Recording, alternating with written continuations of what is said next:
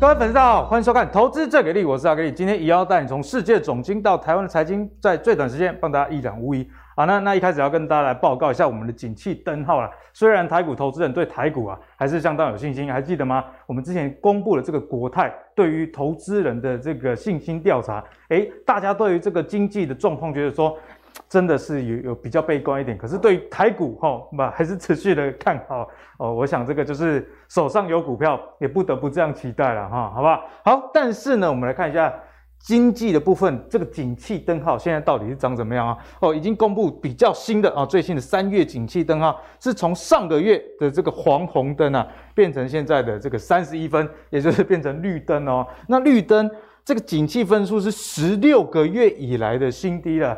那当然呢，政府的说法不脱大家了解这个无俄战争啊，甚至这个通膨等等的这些外在因素的黑天鹅造成的影响，所以现在这这个景气下修的风险其实还是相当高，大家要特别的去留意啊。哦，但是呢，人家说这个福祸双至啊，祸不单行哦，有时啊见不怕菜龟，屋漏偏逢连夜雨，怎么说呢？我们刚刚看到这个景气灯号变成绿灯以外，我们再来看一下在。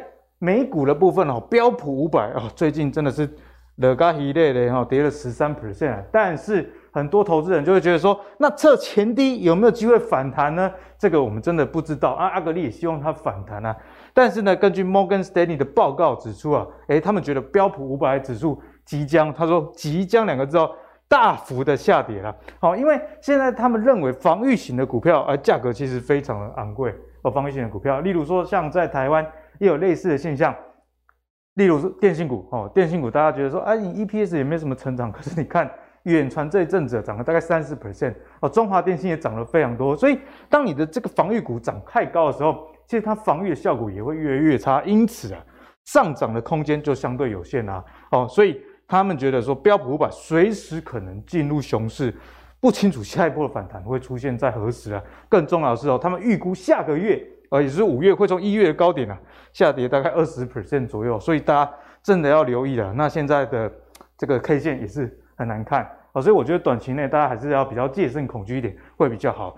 好，但是呢，台股是不是以盘待变？我们来看一下，这是海豚啊，我们的股市贵公子很喜欢用的这个腾落指标啦。那这个腾落指标啊，大家可能看不懂，但是没关系，我们直接帮大家。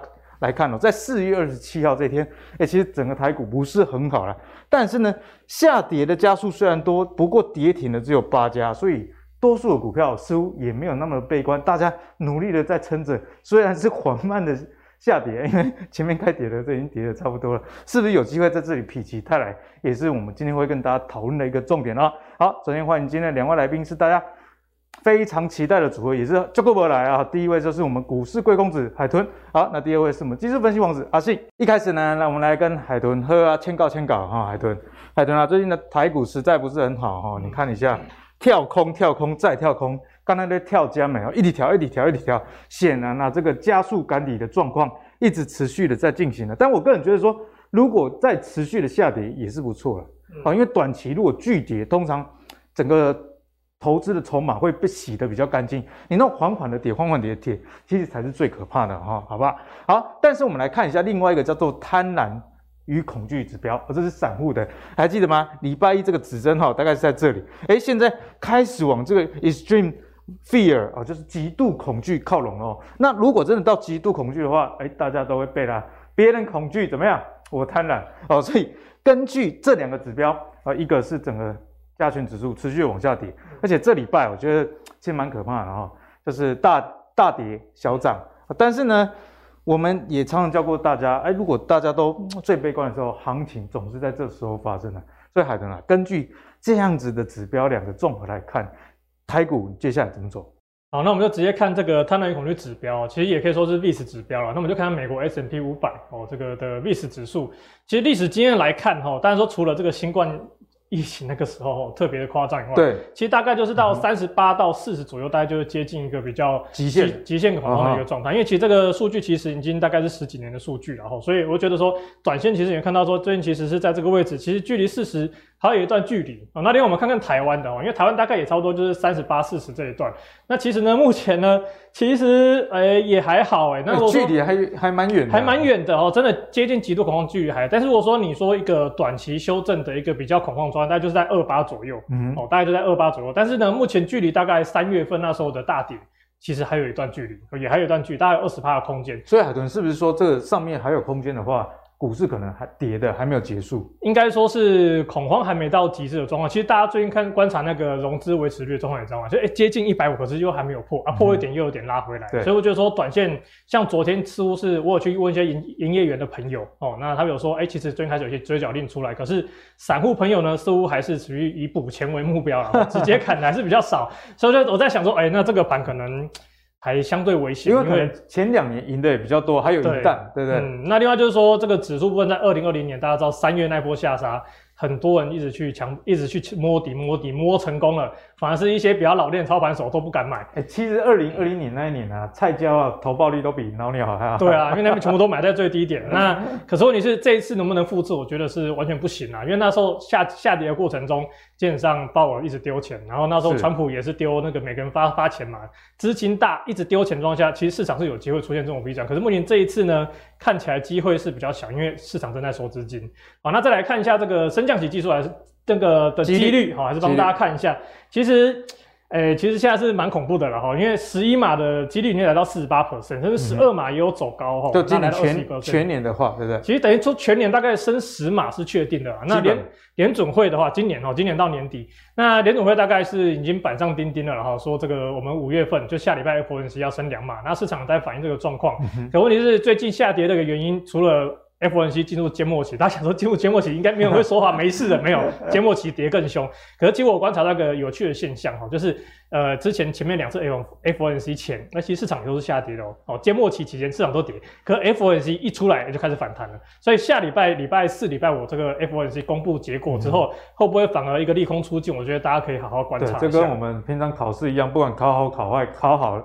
考考完了，好，大家都出去玩，考完就去去打电动了，去 happy 了。所以这个升息的状况，我觉得是短线可能影响主力。那另外就是有一些市市场的银行机构了哈，是有对六月、七月是说发出一次要涨三码的这个预估啊。那现在有听到这个消息，已经有听到，其实一个礼拜前就有了。所以其实这对接下来联总会待会 FOMC 会后的记者会到底会做出怎样的？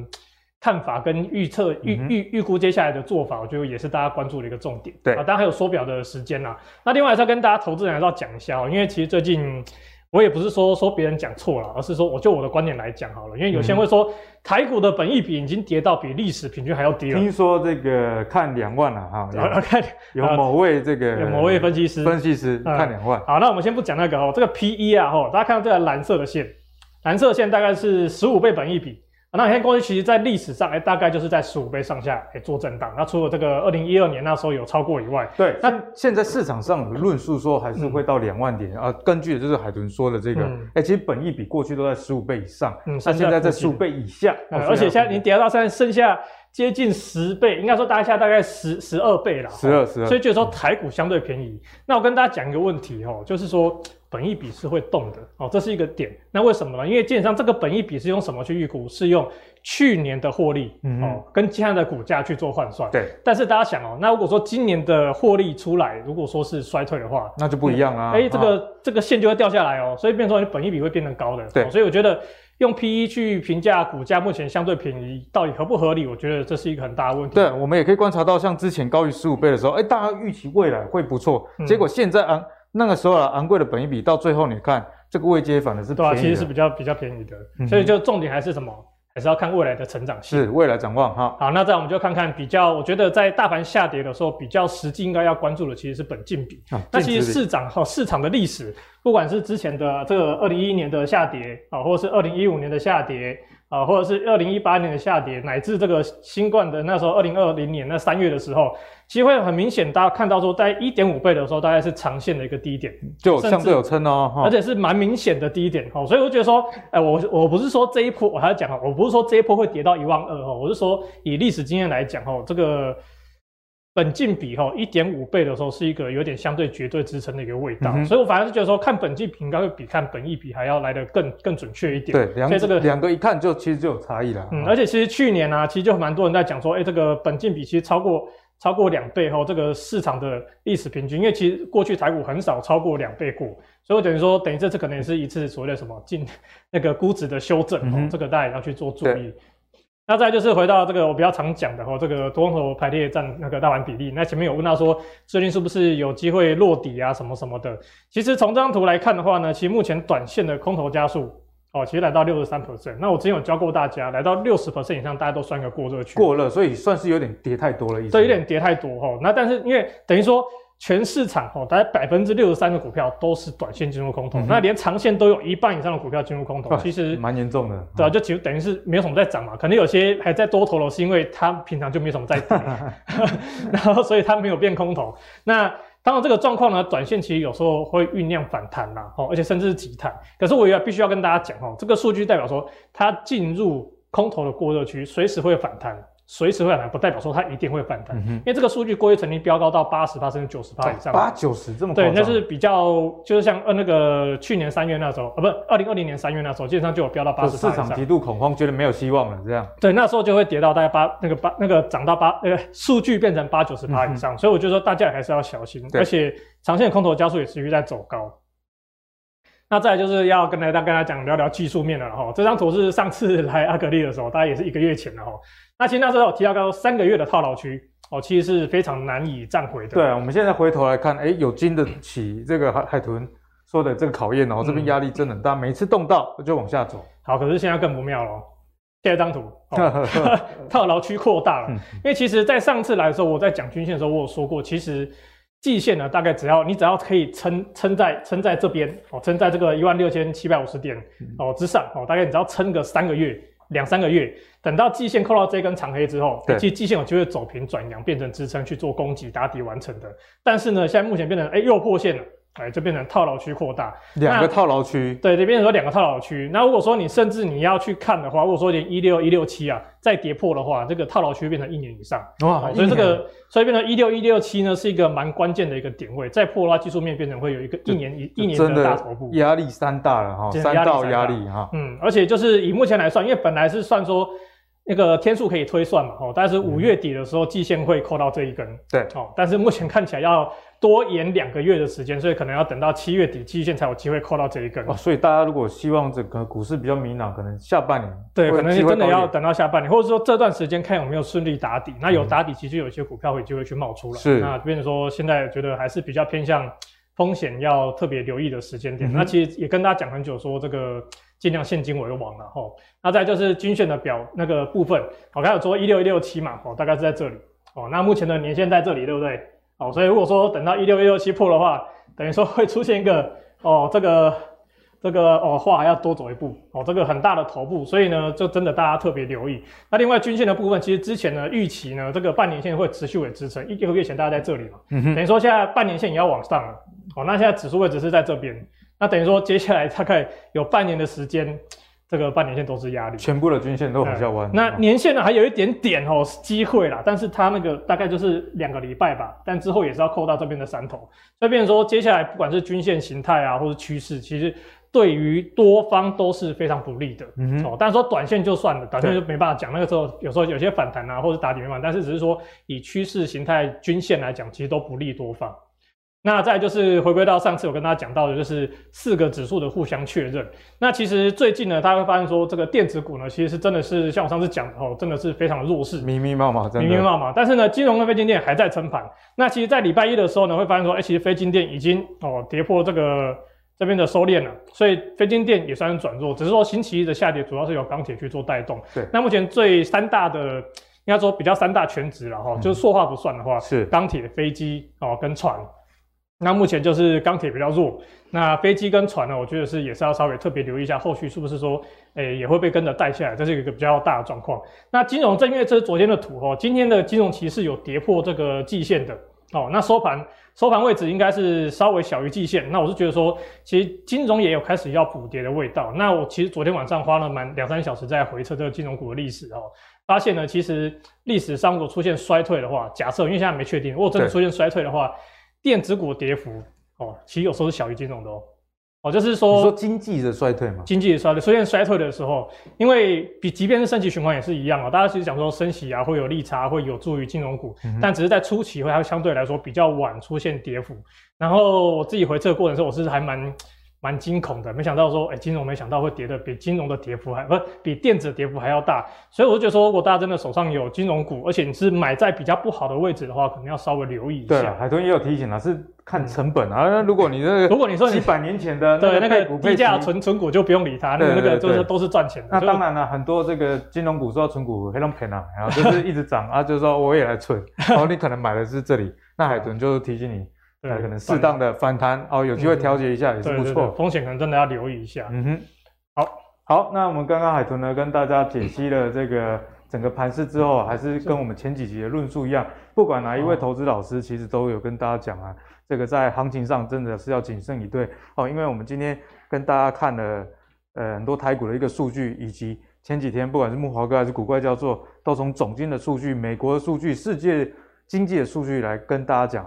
哎，现在这个外在环境的压力真的是很大，我想这也不用阿格力赘述啊，只是说在这个礼拜的下跌，您应更应该要体会到，哎，手上有现金是一件很重要的事。像我自己啊，啊，你说大盘跌，我资产没有缩水吗？资产也是缩水，但是呢，心情我觉得有点心如止水。怎么说？因为早就有准备一套资金在等，哦，万一真的再继续往下跌啊，那也是另外一个买点的出现。那高成本低成本有一个平衡，啊，记得微笑曲线吧？啊。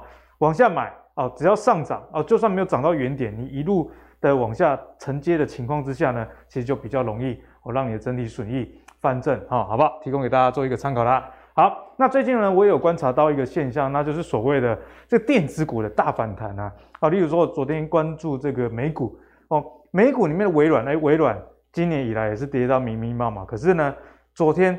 公布财报之后，呃，整个收盘呢，最终上涨四 percent 之多哦。那台股也有这样的现象，我们来看到，首先是我们的发科哦，联发科毛利率十二年的新高哦，这个法说会消息真的不错啊，毛利率冲破五字头哦，真的是非常非常好，而且啊，已经预告了第二季的营收会续战新高哈。三大产品线包含在第二季的手机、智慧。装置平台、电源管理晶片哦，三大产品线还会再成长哦，所以大家预期说，哎，原本第一季可能是电子股现呃最后的昙花一现啊，现在这个联发科数据告诉你说，哎，第二季它至少他们公司还是很展望很不错的哦。那五 G 的渗透率看法不变，但是呢，也有一点点隐忧了，消费型需求下滑。不过呢，这个股利七十三块哦，真的是非常非常的不错，今天告赞了呀。所以今天呢，联发科的的股价也是有反弹的一个迹象，涨了二点多 percent 啊。那另外一家也是连开头，就是这个联电啊，联电第二季的毛利率哦，飙到四十五 percent，非常非常好哦。因为以前的联电啊，基本上毛利率都碰不到四成啊，诶，这一次飙到四十五 percent 哦，第二季有这个机会哈。那营收季增一样哦，再创新高。所以呢，今天联电也涨了八 percent 这么多，毕竟啊。一路从这将近七十杀到四十五块，哦，那也因为这个好消息呢，让这个股价有一个比较大反弹。所以根据这两个消息跟股价的反应，我们就来请教海豚啊，有没有一些类似像联发科、联电这样的公司，哦，跌很多了，可是其实基本面没有那么差。那公布未来展望之后，哎，投资人又有信心了，又有抄底的资金出现了。好，我们来现在谈谈联发科跟联电哈。那我还是，比如说，还是先看一下这张图了哈。我们再来看联发科、联电。那基本上呢，这个新订单哦，这个减客户库存。那跟大家讲一下，这个什么叫什么意义？就新订单就是公司接到新订单嘛。对。那减掉客户库存，就客户库存端的一个状况。如果说指数往下，就代表新订单减少啊，或者说库存增加哦。所以目前状况下，其实说在其实去年开始，其实整个美国跟台湾的新订单减掉库存的一个状态哈。其实都有一个出现指标一个下滑，然后然后上升就是处在新订单很强劲，然后库存不不足的状态下。那所以会发现说，过去其实每一次的这个就是二零二零年三月的状况，然后这是前一次中美贸易战的状况，所以还有在这二零一五年的状况，所以都会发现说，在这个指数下行之后，其实通常带来都是所谓的制造业的放缓哦，制造业的放缓。制造业，制造业。所以呢，我是觉得说，以目前联发科跟联电哦，不是说他们。说谎了哈，但是我是觉得说，他们以目前的数字来估，当然也没有错。但是我只是觉得说，以目前制造业放缓的状态下，如果说假设第二季出来的数据不如他们说的这么正，没有这么这么正向的话，那相信来说股价可能也会有所反应。那当然说今天是先说联发科先先出现一个反弹，那我只是说只能说这一波的制造业修正，当然说联发科很大因素是因为手机的这个全球销量下下修嘛。那整体来看。联发科其实在这一波制造业修正过之修正过后，我觉得联发科还是享有相当大的竞争力。只是我觉得短线来说，我觉得股价就是说明市场对它的信心。对，短期内跌了大概三成呢，跌了很多哈。那甚至能说，你说连这边哦，这个算是前面大概八百五十块这边，就连前面大概不是说前面，是说这个反压区啦，就是这一块哦，这一块这个反压区。哦，其实目前大概也就是反弹到这里，刚好是个月线的压力的位置。那我就是就是说，反弹过后能不能继续反弹呢？我自己是觉得说，可能还要观察一下。虽然说它的月线目前在这个位置，但是它要扣下来转为支撑，可能还要一周左右。所以说它连续强弹啊，嗯、所以我觉得联发科这个位置来讲，我觉得很好，它至少走出一个强劲的反弹。哦，然后再就什么？可能要看一下后续的打底形态，因为不太可能 V 转，我觉得 V 转几率还是低。嗯、那在联电的部分，我就比较没那么期待了。虽然说它毛利率创高，大家也知道成熟制程的相关的供不应求的未来预期供不应求状况是比比那个高阶制程、进阶制程还要还要更更不乐对，对还要更不乐观的。所以我觉得联电呢，短线的股价其实也算是。也算是开始在反映未来的一些状况，因为毕竟其实之前我都有说过，联电的台积电今年哦，甚至去年我就有说了，哎，能够不跌就不错了哈。那就不是应该说他们要跌跌不到哪里去，但是要涨我觉得涨不到哪里去。好，再就联电它接下来还有这个供过于求的问题哈，所以我觉得在接下来你接下来的这个整个数据的状况很有可能会。不能说它不会继续成长，而是成长的强劲度没办法去把它股价推升到去年这么高的位置。嗯、那技术面一样嘛，它这边也是有一个反压哦，大概在五十块附近哦。那目前也是来到月线的一个压力区，所以我觉得一样啦。就算它真的要转强，我们先看到底部出来嘛。你先告诉我你底打好了，我们再来上车，其实也都可以。等到后面的数据出来再说。那当然说，刚刚阿格里问说，那我们这边有没有什么类似的？类似的，那我跟大家讲一个点哦，就是。刚刚我看到嘛，就刚刚我们前面看到图，就是说，哎，电子股其实跌得非常的惨。哦，那跌得非常惨的状况下，其实就伴随一个什么东西，就是有时候会有利空出现，容易有利空出尽。那其实联电跟联发科都是什么一个状况下利空出尽？哎，法说会。所以如果你看到某档股票跌得非常惨，不管是好公司烂公司，听清楚，不管是好公司烂公司，都有可能在法说会后反而利空出尽，因为最坏就像什么考试考完了嘛，最坏就这样了嘛，零分也就这样了。对，所以就是有机，反而有机会出现反弹。但是反而是最近如果已经领先反弹了。才公布法说，哎、欸，那这个小心结局可能就不一样，结局可能就变法会哦，这个大家小心。那当然介绍股票就跟大家讲一下哦，这个一七九五的美食然后，因为说到说今年之后有什么基本面好的啊，可以给大家去做参考的。我想来想去，哎、欸，美食还是比较值得参考的一档股票，因为它其实去年表现其实算是。比较不好了哈，那主要原因是因为它美国的这个戒毒饮药片哦，就是跟同业在杀价竞争，导致去年整个获利被下修，财测被下修，所以去年的表现就真的还蛮糟糕，所以到了一月份呢，哎，都还在破底，还在跌。可是问题是今年的状况怎么样呢？哎，它的。杀价竞争的状况告一段落了，那告一段落之后呢？哎、欸，其实财测就要再被下修的几率就变低了。对，那加上它今年有个很好的利多是什么？它的血压药在第三季开始要在美国上市，要开始贡献营收。所以呢，而且这个血压药在接下来两到三年是它的主要成长动能，而且成长的幅度还不小哦。那加上去年的基期低哦，那接下来成成长强度亮眼的话，我觉得说，欸、其实。在这种盘面下，哎，生技股又跟战争、跟通膨比较没关系，嗯、哦，那这个又是必需品之类的，所以我觉得，哎，这个反而是可以特别去留意。那只是说留意一下，最近它的月线，哈、哦，其实刚好扣到前面的压力区，那短线呢也有一个小型的套牢区，所以呢，可能，哎，如果你真的要观察，可以观察它季线的防守状况。如果说它可以撑过这一波的修正，甚至持续守在季线上的话，那我觉得在接下来，哎，大盘止稳之后，其实它是蛮有机会。走出一波行情的，对，也是一个相对不错的时间点。嗯、好，谢谢海豚给我们的解析。好，那海豚呢也是提醒大家啦，如果有一些公司跌到谷底，你又看到它快要开法说会了，不过你还是要有一个基本研究，知道说，哎，公司讲的可能不会太差的话，那或许短线反弹是有一些机会的，我也提供给大家做参考啦。好，那接下来呢，我们继续跟阿信来好好的请教请教，就是在最近的盘势呢，其实就是大跌小涨啊，一天涨一天跌，其实真的是很烦啊。所以就要跟阿信来请教，有没有哪一些原则是说，哎，投资人一定会有疑问，我现在手上有哪些该把它砍掉，不然亏更多？那有一些呢，还是可以留，可能还会再涨一点的呢？OK，好，反正这个这一题大概要问的就是要如何太弱留强。对，就是这样，没有错。没错，我就知道你要问这个。我跟你讲，现在是太强留弱，太强留弱。对，因为你看嘛，现在最近其实很多股票都都跌得很深了。那你说你要在这个地方砍嘛？你不是断手，只是断脚。对啊，也是。其实你会砍不下去。那像刚海伦讲的，就是说短线空头加速已经到了一个过热的地方，这代表说市场上已经开始非常恐慌了。所以真的有那种已经跌得很深的，我反而也觉得，虽然你知道它弱，但是你在这个地方砍，我也觉得怪怪的。嗯、那反而是一些这个月涨得比较多的股票，我会比较小心啊。好比说像上尾投控，它做风力发电，风力发电最近涨很凶啊。对，我们都知道说风力发电，它在这个月其实涨幅非常强，就是它缺电嘛，对不对？所以风上尾投控啊、世纪钢啊，反正都在涨。OK，那你看它这个月涨哇。一根大红棒，哎、欸，去年是跌了一整年的。欸、对对对，那 你看它这个月其实涨不少哎、欸，但是你会发现它这个月涨上来哦、喔，它已经遇到之前的一个反压位置。嗯、所以说啊，像这种状况，我跟各位教学过，就是我们在选股的时候，通常假设现在是要到五月份的，我们在月初的时候选股，会尽量选择上个月不要涨太多的股票。所以说，我们像看到上尾投控这种，这个月已经一根大红 K 棒出现之后，当然你。不能说下个月就一定会烂掉，只是说这种股票在追的话，我觉得风险就会机会成本的衡量啊。对，这是比较大一点。再来去看一下，像做试检测试剂的泰博，哇，那现在谁不知道那个检测试剂很缺？之前每个都知道，对不对？连我阿妈都知道了，检测试剂需要翻掉。但是去想一件事情，就是说现在真的缺检测试剂吗？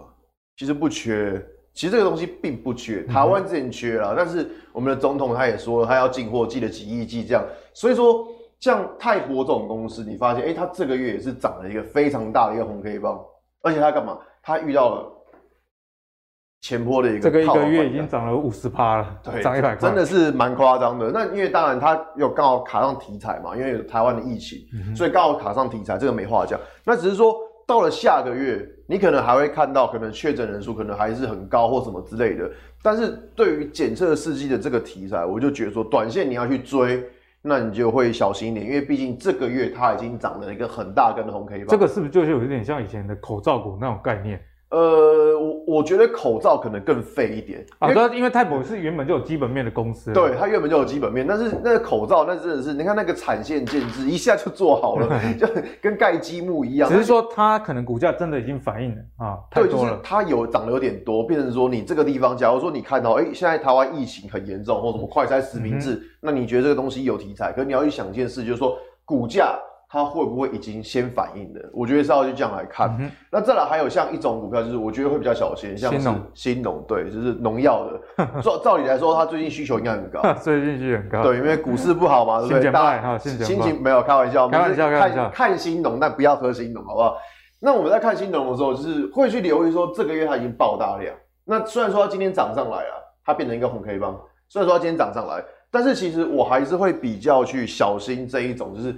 这个月已经开始爆量，而且上影线非常的长。而且你看新农过去的量啊，这一根跟过去两年可能加起来就差不多了。对啊，所以你看它今年，它其实不要先不要看这一根了，它在这两根就已经爆量了，就是它已经爆量爆量，然后这个月爆量更大量。所以说，像这一种短线量爆太大的股票，其实会小心说话，万一下个月量缩嘞。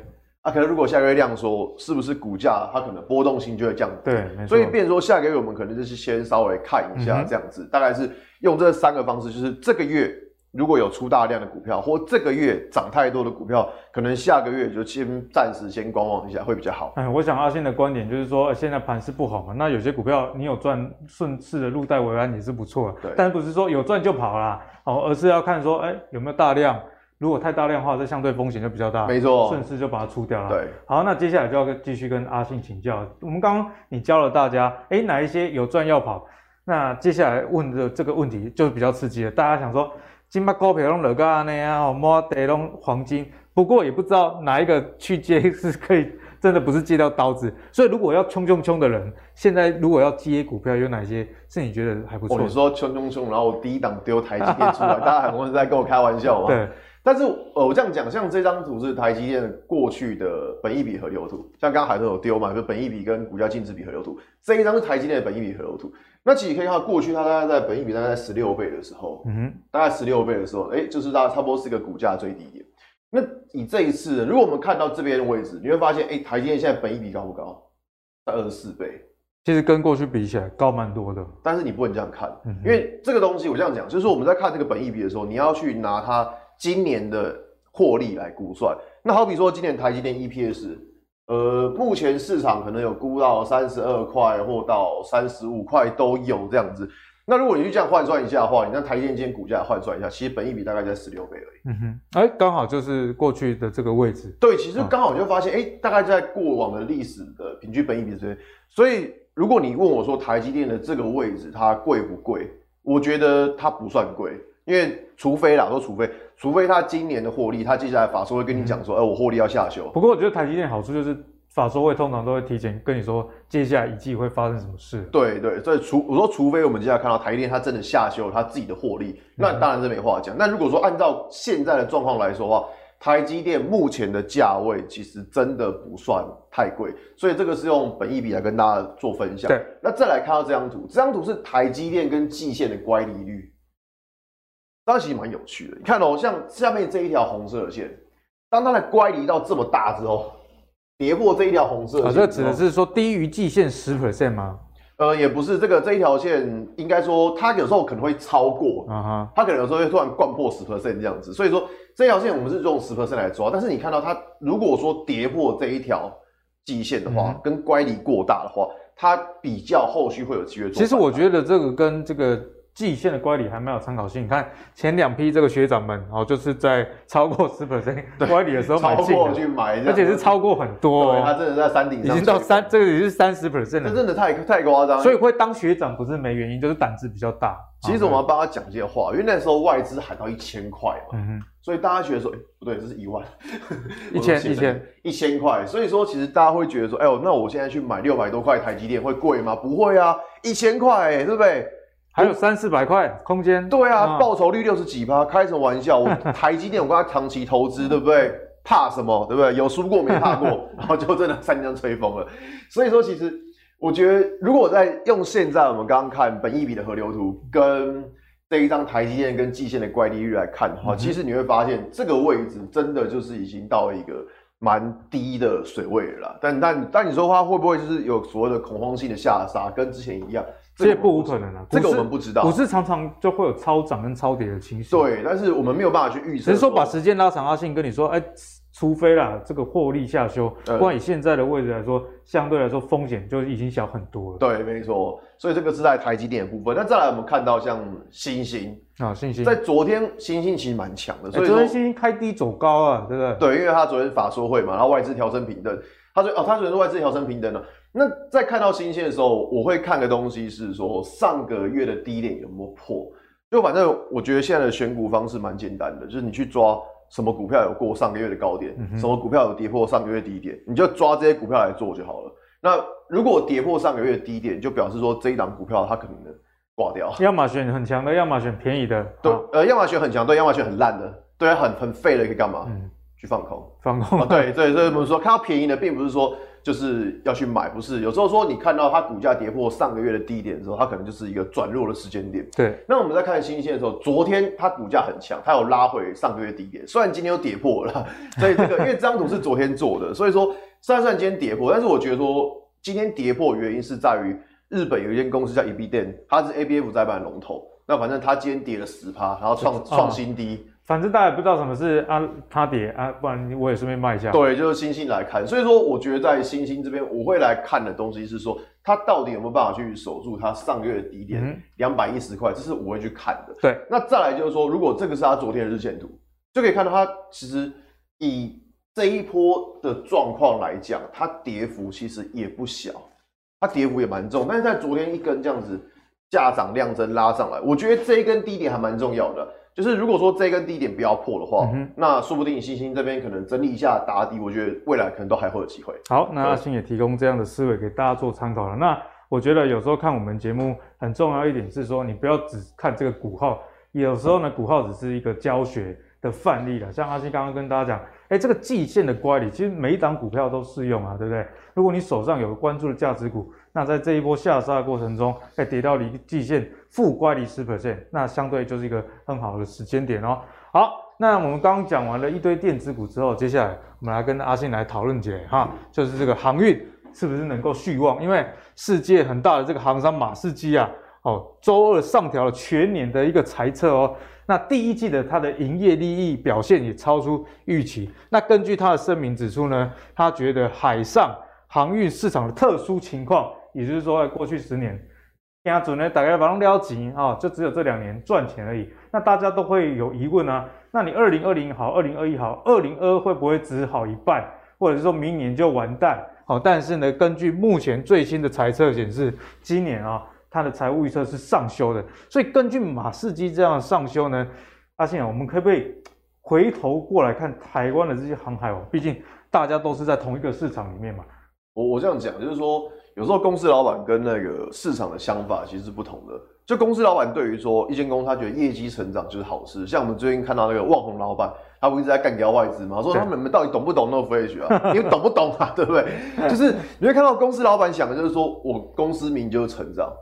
但市场想的是什么？市场想的是说，你到底有没有爆发性的成长？嗯、就好比说，我们看到像长荣、阳明，它可能过去一年、过去两年，它都是三位数的成长。哎、欸，阿信讲到重点哦，大家对于这些类股的期待是重口味的。对，它都是三位数的成长。那可是你看到最近的话，像长荣、阳明，他们的可能营收的年增率就只剩下双位数。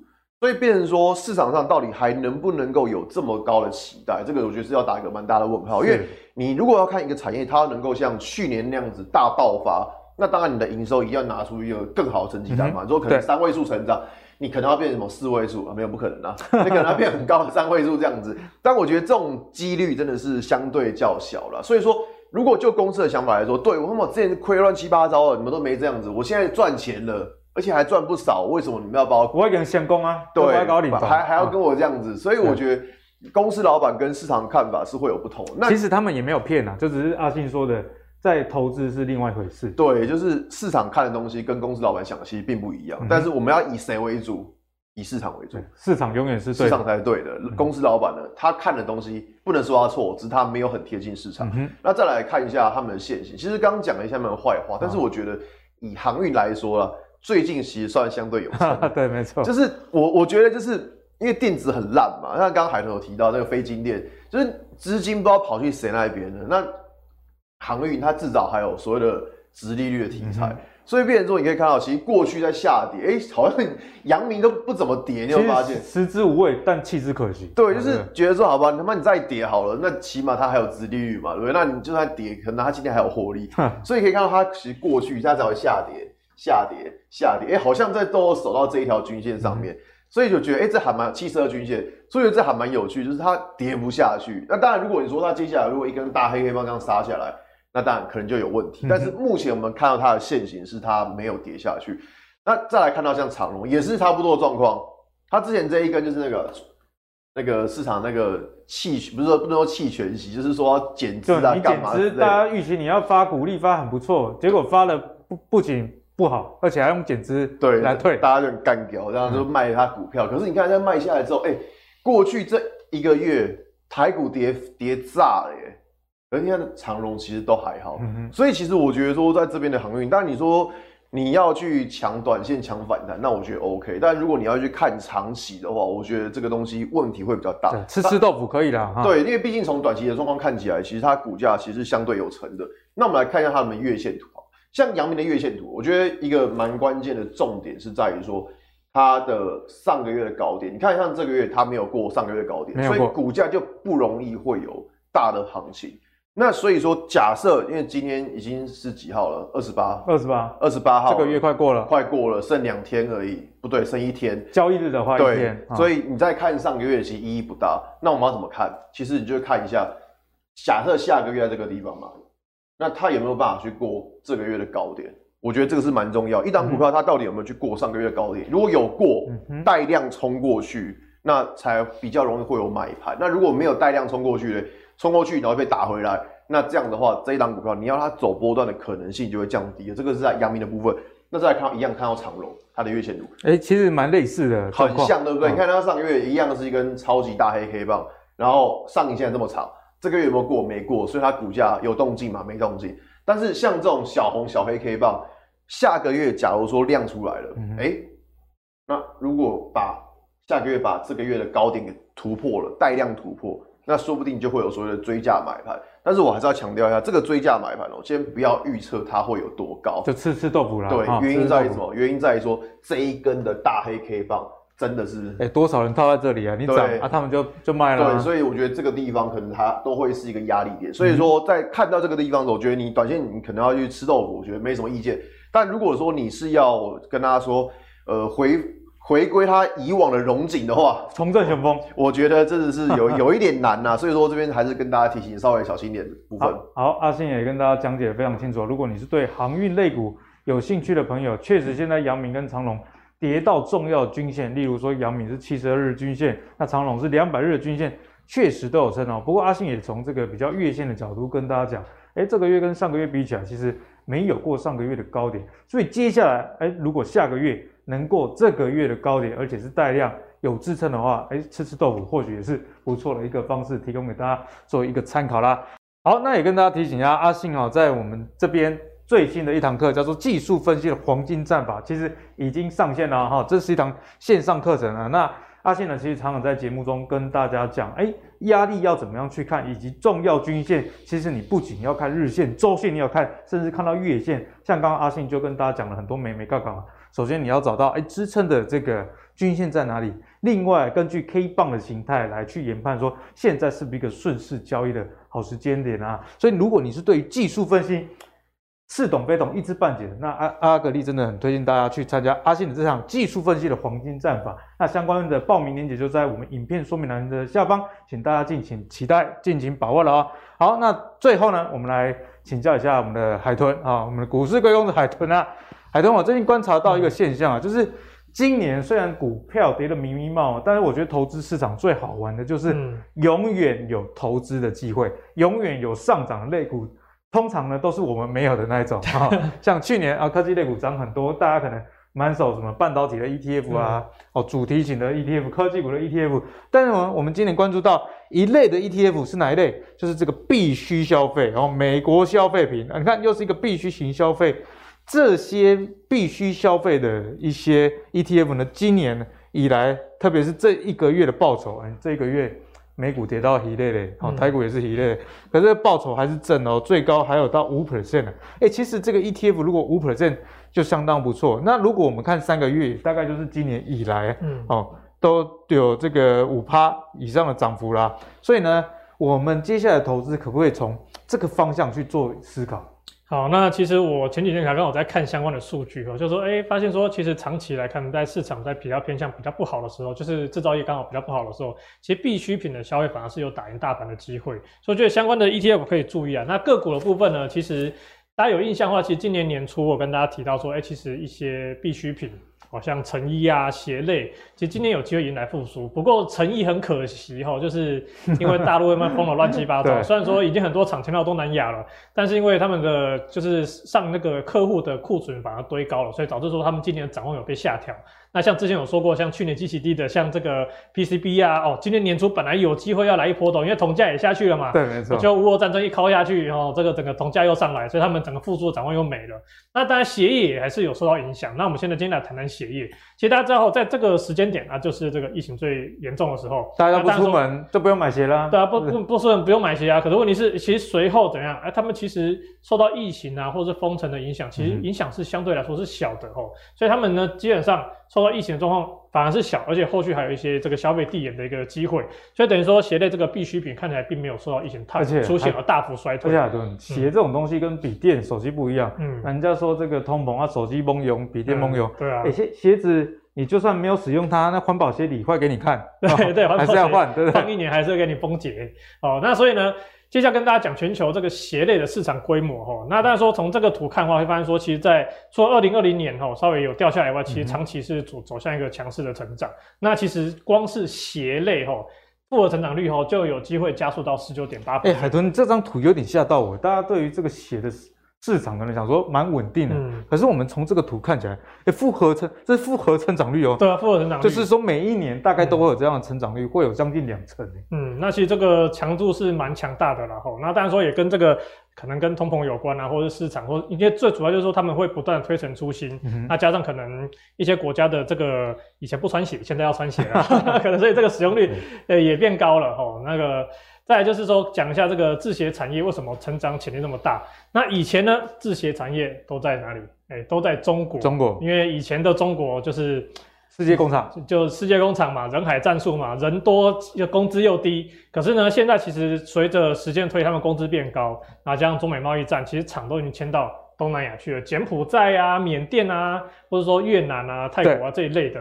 哦，那那最近的状况呢？哦，最近状况就是说他们是说，就是成本又在降低下来。那另外就是说，原物料最近上涨，大家知道，想说一定有影响，或者没影响，那什么海豚还推？哦，那主要是因为疫情的停工，让很多制造业大着很大。啊，那很多这个重点啊。对，啊、因为很多小的制鞋业呢，其实是倒了乱七八糟，大陆那边是跌了。倒了特别多，那再就是我们刚才讲到鞋业是必需品，再就是说去年呢也一样哈，它是受疫情啊卡运输的状况出现一个基期很低的状态，那接下来慢慢进入成长期。那当然说目前运输状况其实并没有真的缓解，但只是说市场说预期接下来运输状况开始缓解、嗯、哦，那相关的需求加上库存的问题哦，那其实市场那么多的就是应该说是 Nike 呀、啊、那个。艾迪达，他们其实基本上都是在补库存的一个状态，所以低库存后续后续就有比较大的一个补库存的需求。好，那再来就是说有一个点哈，刚才是前面没有讲到的哦，就主要是今年呢世界杯足球赛哦，大家可能都会忘记了哈，世界杯足球赛在卡达哈，这个因为太多比赛都取消了，对，大家都忘了还有世界杯这件事。对，世界杯在今年的十一月二十一号到十二月二十呃十二月十八号会在那个卡达举行。哦，那举行的状况下，大家知道嘛？台湾人不踢球，可是台湾一日球迷很多啊，说不定就踢着踢着就哎、欸、也去买一双鞋，买一双来试试看。嗯，不过那，基本上这个。欧洲啊，这个他们相关的国家基本上对足球是非常的热爱的。哎、欸，还会打架，还会打架哦，这个是 打球看球看到打架，比生命还要重要。然后自强 KY 呢，大家可能不知道这家公司在干嘛了。哎、欸，很少听到自强 KY。其实它算是很冷门的公司，因为它大概是前年还是去年年初才上市的，哦、所以大家没听过也很正常。加上 KY 哈，加上 KY 哦，大家可能会，会有一点偏见啊，有点偏见。那它的厂大都主要是在越南啊、柬埔寨、缅甸这些地方，还有印尼这一块。那它其实全球足足球市占率二十一趴，是最大的足球鞋。哎、欸，这很高哎、欸，五双就一双是它生产的。对，那大家想说二十一趴好像没多高，这代表什么？其实全球的。足球鞋制造商很多，那他还可以拿到二十一趴，又成为全球最大，所以他的份额就不简单。而且他也是我们没听过的公司，台湾的隐形冠军。那他的主要客户讲了，大家就知道嘛，哈，Adidas、Nike 啊、Puma 这一块的知名品牌。那其他其实大概一半一半啦，一半是所谓的休闲鞋，那一半就比较偏向运动鞋。然后足球鞋又大概占里面大概是五到六成，所以就像在它的占比也非常大。对，那它接下来呢？今年的产能也要持续的倍增，那印尼厂那个明年上半年又开始贡献营收，所以同样去年受到原物料卡过影响，极其低，今年重新成长，而且还有一个足世足赛的题材，嗯、那明年又有新厂要再贡献营收，所以整个来说接下来的表现会是非常好。那大家说今天的重点是说，哎、欸，必需品相关的个股的介绍嘛，那这个也等于是说也是接下来成长股的一个机会。那我是觉得说大盘现在你不一定大家都不一定现在就要布局了哈，因为整个盘是不知道它会有什么状况。那但是我觉得大家可以把它纳入一个。放到口袋名单去观察，但是还是要讲哦，它也是有一个大缺点呐，哦，就是它的大缺点怎么样？它的成交量啊，就是很小啦，哦，这这均量大概才两百张、三百张。所以你如果是喜欢一次买一百张的，就不要当这个。对对对，不要不要乱搞，啊、不要不要乱搞哦。就是大家要买，就是可能就是慢慢的去做布局，其实会相对安全，参与它长期的成长，我就不建议以短线的角度去看它。对，嗯，那再来第二档呢？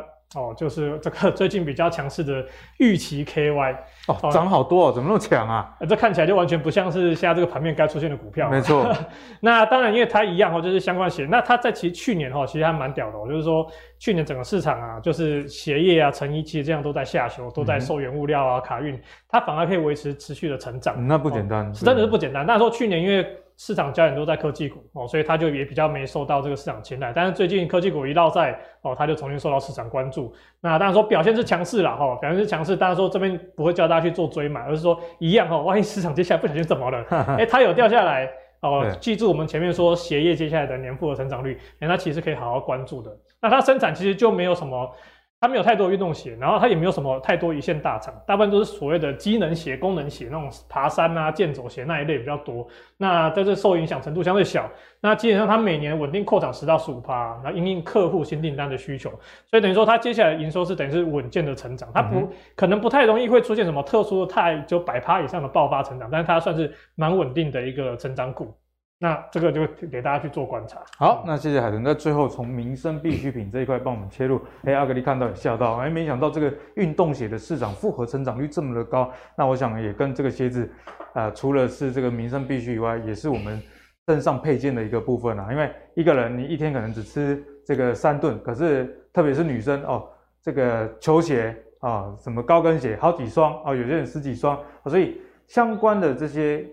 鞋类概念股也值得大家去做一个参考啦，因为海豚呃帮大家分析的，不管是成长性以及去年的基期哦，海豚最喜欢跟大家讲基期的比较，这一点非常重要。那去年基期低，今年就有机会走出一个比较不一样的一个表现啊。好，那相信今天的节目大家收获都非常的多。那我们一路的从这个电子股讲到民生必须的一个部分，其实在所有的股票里面永远都有投资的机会，只是你要记得，哎，哪一些时间点是做比较顺势。